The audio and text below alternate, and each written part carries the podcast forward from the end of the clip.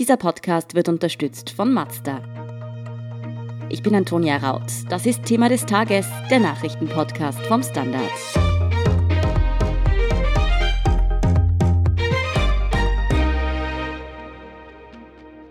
Zahlreiche Organisationen rufen heute Freitag zum weltweiten Klimastreik auf. Dass die Klimakrise während der Corona-Pandemie nicht pausiert hat, zeigen Naturkatastrophen wie die Waldbrände an der US-Westküste oder Dürresommer in Mitteleuropa welche Schritte die Regierungen gegen die Klimakrise ergreifen oder welche eben nicht, warum die Erderwärmung uns deutlich mehr Sorgen machen sollte als die Corona-Pandemie und was von der Fridays for Future Bewegung eigentlich noch übrig ist, erklären Nora Laufer und Lara Hagen vom Standard. Lara, du hast gerade erst Anfang der Woche über eine Statistik geschrieben, laut der Jugendlichen der Klimawandel mehr Sorgen bereitet als die Corona-Pandemie.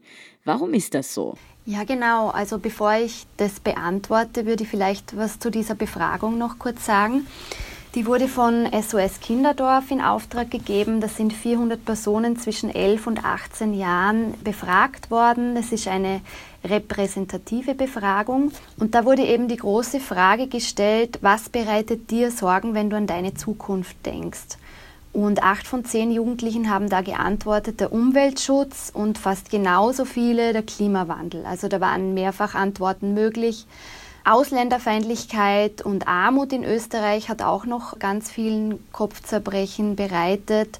Und dann kommt erst Corona. Also erst ist gut gesagt, 59 Prozent machen sich da Sorgen. Das sind ja auch nicht wenige.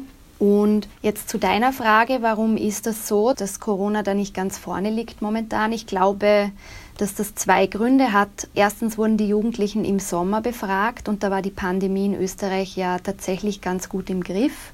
Es hat Lockerungen gegeben und es waren auch Schulferien. Ich glaube, die Jugendlichen hatten da einfach viel weniger Berührungspunkte mit Corona, als es jetzt der Fall ist. Und der zweite wichtige Aspekt ist sicher das letzte Frühjahr bzw. der Sommer. Da war die Fridays for Future Bewegung ja in aller Munde. Greta Thunberg hat ein Cover nach dem nächsten bekommen. Und sogar in Österreich waren unglaublich viele Menschen auf der Straße. Wir sind ja nicht gerade ein demonstrationsbegeistertes Volk, aber es gab eben diesen großen Aufwind. Es gab Treffen mit Politik und Wirtschaft und damals war ja auch Wahlkampf und ich glaube, das hat sicher ganz maßgeblich ganz viele junge Leute geprägt, dieses Gefühl gehört zu werden und die Zukunft mitgestalten zu können. Und die Jugendlichen sagen ganz klar, die Pandemie ist schlimm, ja, aber die Klimakrise geht deswegen eben nicht weg. Und das ist auch das Motto der heutigen Demo, Fight Every Crisis. Genau, zum heutigen Klimastreik vor der Corona-Krise, du hast es schon angesprochen, waren wirklich zigtausende Aktivisten bei den Klimaprotesten, auch in Österreich auf der Straße. Wie sehr hat die Bewegung in Österreich, aber auch international, denn jetzt während der letzten acht, neun Monate, während der Corona-Pandemie an Schwung verloren? Man muss leider sagen, dass sie extrem an Schwung verloren haben. Aber das sollte einen auch nicht verwundern. Immerhin ist eine Pandemie dazwischen gekommen, die uns alle in unseren Grundfesten erschüttert hat. Das Leben von uns allen hat sich in den letzten Monaten extrem verändert und da ist der Fokus dann eben auf Corona und wie es damit weitergeht. Wobei es ja durchaus Entwicklungen gab, die das Thema Klima auch betrafen mit Corona. Also denken wir an die Auswirkungen, als der Flugverkehr zum Erliegen gekommen ist am Anfang. Also ich würde nicht sagen, dass die Anliegen vollkommen aus der Öffentlichkeit und aus dem Bewusstsein verschwunden sind. 2019 hat er schon etwas in Gang gesetzt, das vergisst man nicht so leicht. Was denkst du, kämpft sich die Fridays for Future Bewegung, die Bewegung der Klimaaktivisten noch einmal zurück in den Fokus, den sie gerade 2019 auch medial und politisch bekommen hat? Oder ist da in gewisser Art und Weise auch das Momentum erst einmal abgelaufen? Also wenn man das Momentum anspricht, dann denke ich, das ist gelaufen zumindest momentan. Das ist extrem schwierig. Die Präsenz vom letzten Jahr sehe ich nicht. Erstens wegen Corona und zweitens wird es jetzt auch kälter. Es ist nicht gerade die demonstrationsfreundliche Jahreszeit, die jetzt ansteht. Und es waren einfach diese Klimaproteste, die eben für Aufsehen gesorgt haben. Da haben die Jugendlichen ja teilweise die Schule geschwänzt und das hat auch für die Aufregung gesorgt, anfangs, weswegen berichtet wurde. Aber so viel zum medialen Fokus, das ist natürlich sehr wichtig.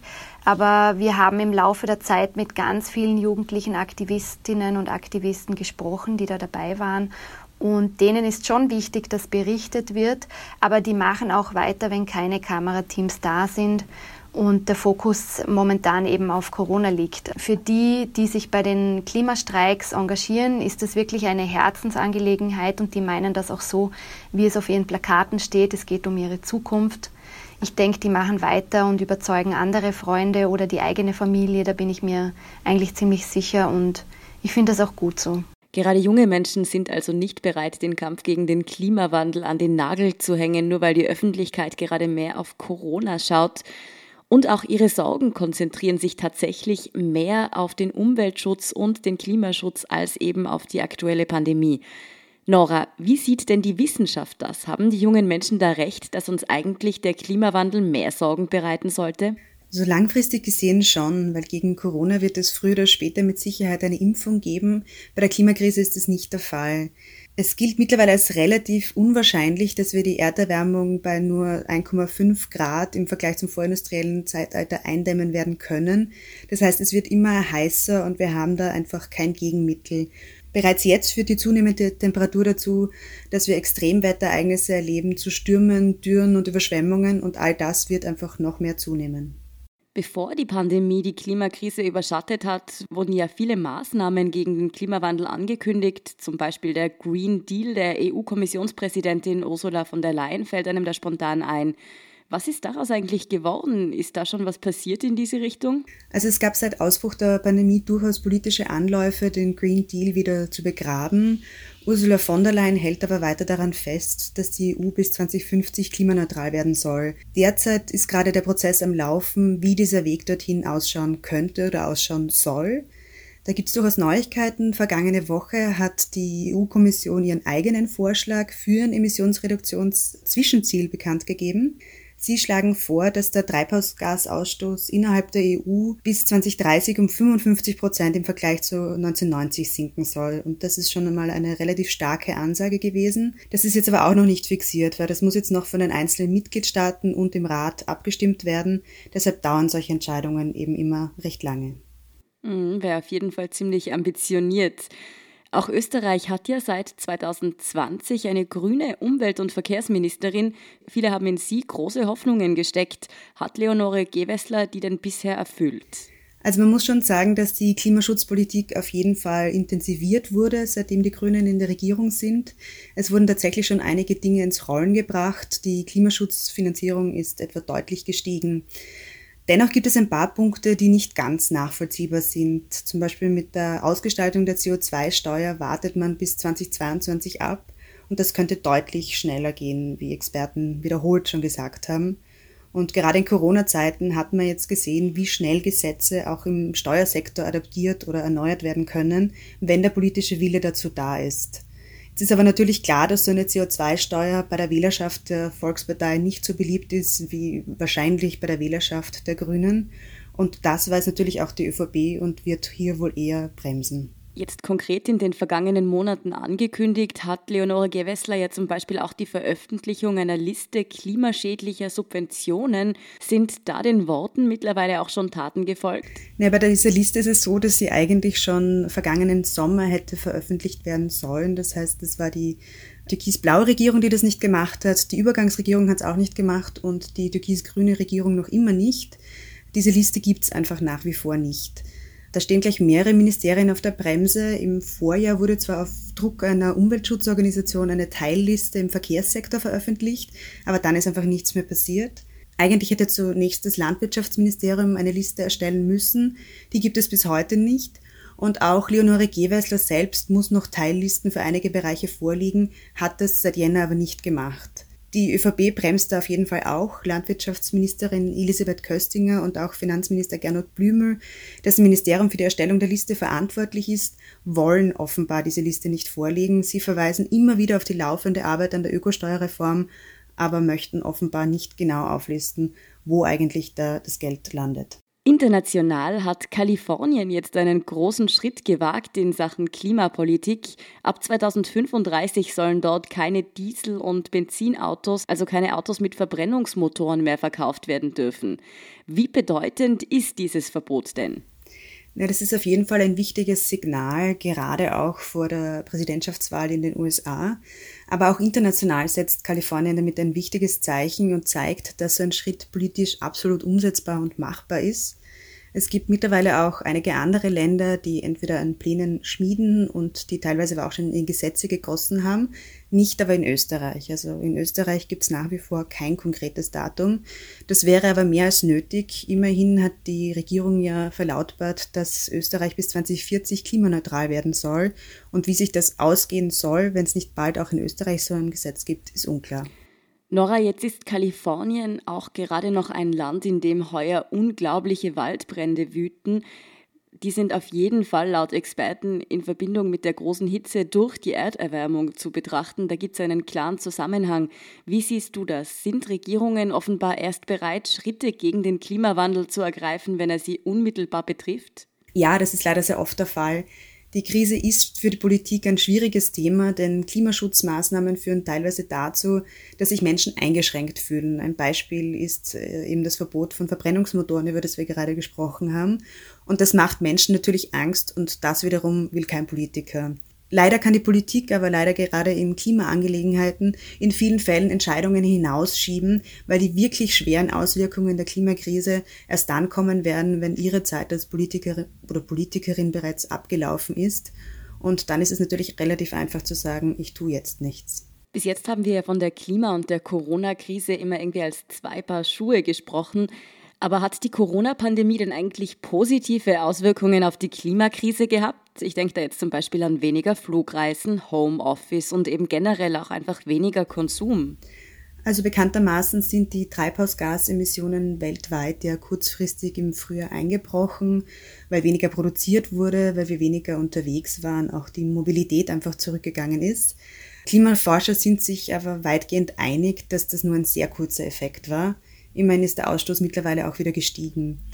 Es ist auch davon auszugehen, dass die Emissionen wieder auf Vorkrisenniveau oder höher steigen werden. Es gibt zumindest keine Anhaltspunkte, wieso das nicht so sein sollte. Langfristig könnte der kurzwellige Rückgang aus meiner Sicht sogar schlecht für das Klima sein, denn einige Politiker werden diesen Rückgang wahrscheinlich als Rechtfertigung heranziehen, zu sagen, okay, unsere Klimapolitik wirkt, wir müssen jetzt gar nichts machen und einfach Entscheidungen nach hinten schieben.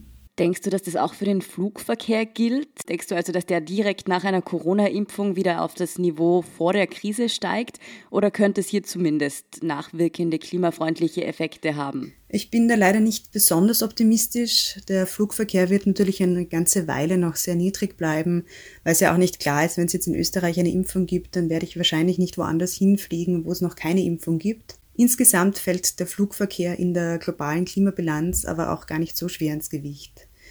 Und natürlich stecken wir jetzt in einer Wirtschaftskrise, aber auch da werden wir wieder rauskommen. Und es gibt meiner Meinung nach keinen Anhaltspunkt dafür, dass wir danach weniger produzieren oder konsumieren werden.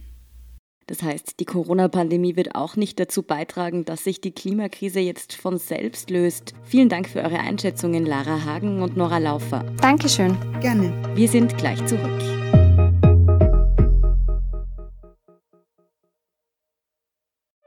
Ein Jahrhundert voller Fahrspaß. Feiern Sie mit uns 100 Jahre Mazda. Nur im September gibt es Winterräder, drei Leasingraten und sechs Monate Vollkasko gratis auf ausgewählte Mazda-Modelle. Die Mazda Jahrhundertwochen bei Ihrem Mazda-Partner. Und hier ist, was Sie heute sonst noch wissen müssen. Erstens, die österreichische Bundesregierung kündigt heute ein 300 Millionen Euro schweres Hilfspaket für die Veranstaltungsbranche an. Dieser Schutzschirm soll wie eine Versicherung funktionieren. Wenn ein Event Corona-bedingt ausfällt, übernimmt der Bund alle nicht stornierbaren Kosten für die Veranstalter. So sollen diese ermutigt werden, trotz der Ungewissheit weiter Veranstaltungen zu planen. Der Schutzschirm soll schon in den nächsten Wochen beschlossen werden und voraussichtlich ab November gelten. Zweitens, jener Bierwirt, der sich in einem Rechtsstreit mit der grünen Clubchefin Sigi Maurer befindet, ist gestern Donnerstag kurzzeitig festgenommen worden. Der Mann soll vor seinem Lokal im 8. Wiener Gemeindebezirk randaliert und Passanten bedroht haben. Er war offenbar alkoholisiert und ist mittlerweile wieder auf freiem Fuß. Der Lokalbetreiber ist in der Öffentlichkeit über den Rechtsstreit mit Maurer bekannt. Dabei geht es um obszöne Nachrichten, die von seinem Facebook-Profil aus an die grüne Politikerin geschickt wurden. Und drittens, die Zahl der Corona-Neuinfektionen in Österreich ist heute Freitag mit 684 immer noch zu hoch, aber stabil. Diese Einschätzung kommt vom Gesundheitsminister Rudolf Anschober. Als Reaktion führen Wien und Niederösterreich nun beispielsweise verpflichtende Kontaktlisten in Lokalen ein. So soll das Contact Tracing in Zukunft noch erleichtert werden. Mehr dazu und die aktuellsten Informationen zum weiteren Weltgeschehen liefert Ihnen wie immer der Standard.at. Um keine Folge von Thema des Tages zu verpassen, abonnieren Sie uns bei Apple Podcasts oder Spotify. Unterstützen können Sie uns mit einer 5-Sterne-Bewertung und vor allem, indem Sie für den Standard zahlen. Alle Infos dazu finden Sie auf abo.derstandard.at und dst.at/supporter. Danke für Ihre Unterstützung. Ich bin Antonia Raut. Baba und bis zum nächsten Mal.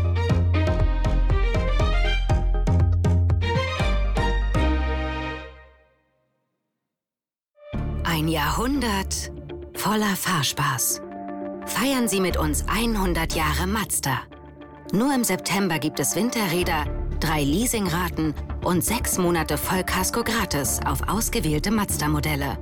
Die Mazda Jahrhundertwochen bei Ihrem Mazda-Partner.